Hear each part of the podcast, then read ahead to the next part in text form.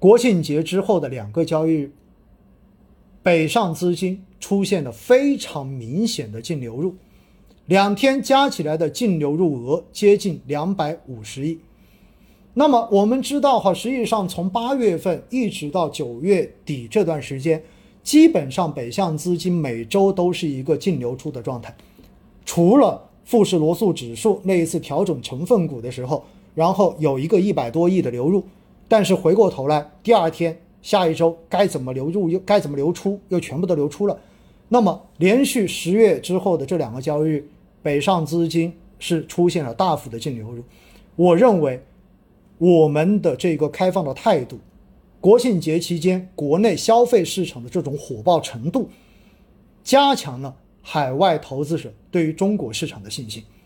而另外一块还有什么？还有一块大家就看到我们的人民币。在过去的这段时间，升值非常非常的快速，非常非常的明显。实际上，哈，在今年前面几个月，当美联储不断放水的时候，我也一直跟大家讲过，其实美元的贬值几乎是一个确定的趋势。尤其当我们的经济相比美国复苏的更好、更快的时候，实际上在这种情况之下，我们说，人民币相对美元的这种升值。会来得更加的明显，只是在过去的这段时，过去的这段时间，人民币升值的速度有点过快了，真的是有这样子的，涨得太快。那人民币升值又会对海外资金形成巨大的吸引力，为什么？说白了，我就算不投资，我只要把手中的美元换成人民币，我就已经在获取投资收益了。所以在这样的情况之下，我们说人民币的升值趋势。升值的一个现状也会对外资形成非常大的吸引力，因此呢，我们觉得哈，在这样的情况之下，应该说海外资金加速进入中国市场的趋势，并不会发生根本性的逆转，尤其是在过去从八月份一直到九月底这两个月时间，我们的 A 股已经经历了蛮长一段时间的震荡调整。尤其是前期被爆炒的那些热门行业，基本上都有了百分之十以上的这一种调整的幅度。那么在这样子的情况之下，实际上有些行业慢慢的又开始跌出了配置的价值。因此，相关的这种资金进入到国内市场之后，也觉得是有东西可买的，有东西可投的。那么在这样的情况之下，我今天哈在下午的收评的时候，我也有讲。我们暂时可以对未来短期的市场稍微的高看一眼。哎，大家可能会说了，为什么只说稍微啊？为什么不是全面乐观？今天我在开始之前发现啊，在圈里面有一个朋友在问我说：“哇，感觉看了这两天的走势之后，觉得错过了大牛市，所以要不要赶紧把手里的所有的东西都卖掉，把房子也卖掉，赶紧把钱换出来，全全部砸进去哈？”然后我发现下面很多朋友的留言哈，淡定淡定淡定，淡定淡定淡定哈。其实涨了这两天，真的算大涨了，因为确实两天加起来的涨幅，跟节前的这种走势来相比的话，是完全一个地下一个天上的感觉。但是的话呢，我们还是要去关注几个东西。首先，第一，美国大选十一月份会出结果，所以相对而言，整个十月份接下来这段日子。会进入到一个逐渐明朗化的过程。那我觉得呢，其实哈，大家要知道，对于资本市场上面来说，不确定性是最大的风险。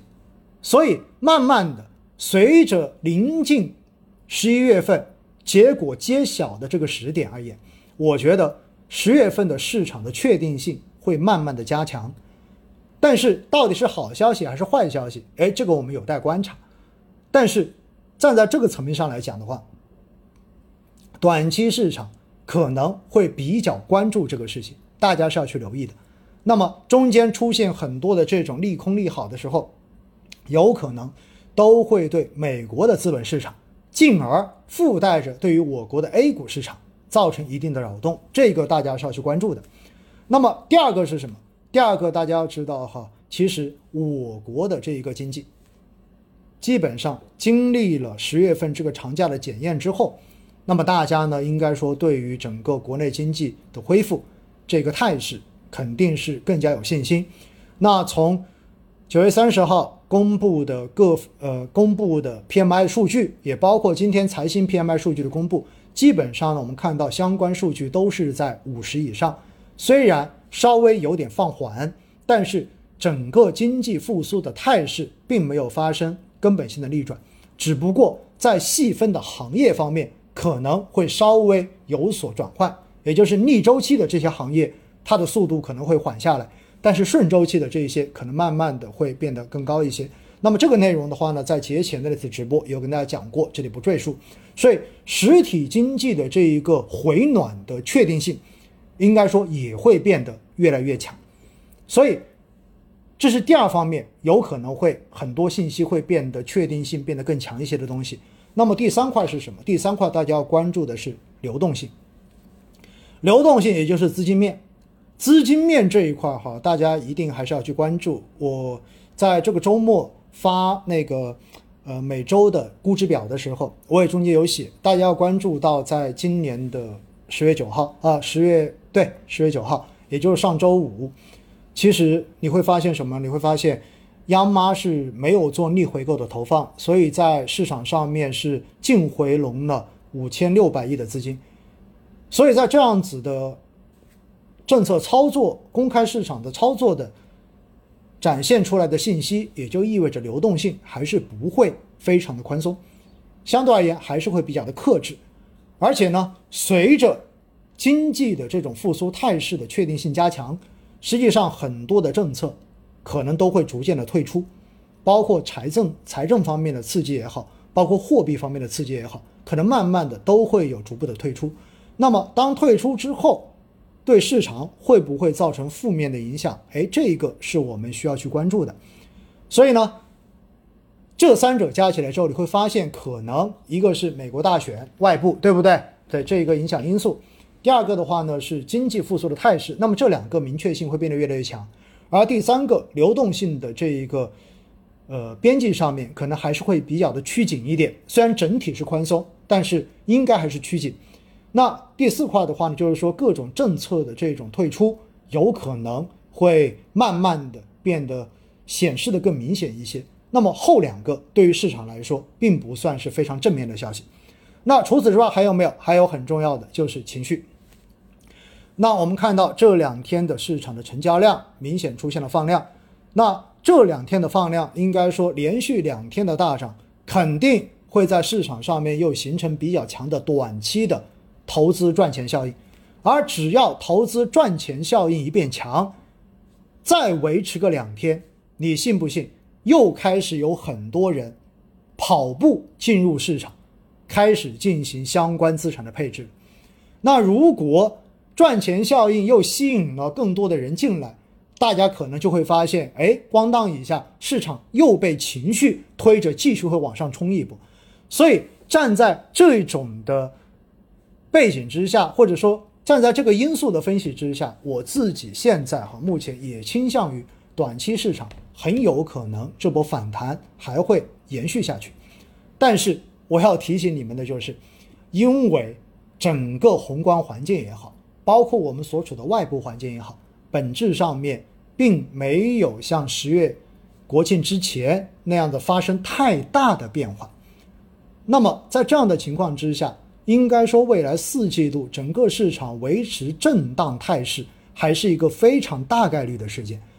所以呢，如果真的未来的这几天市场持续出现反弹，而赚钱效应又开始吸引了更多的这些小白资金开始进入市场参与市场的炒作的话，那我还是要给大家的建议就是什么？达到止盈线。该止盈的，果断止盈。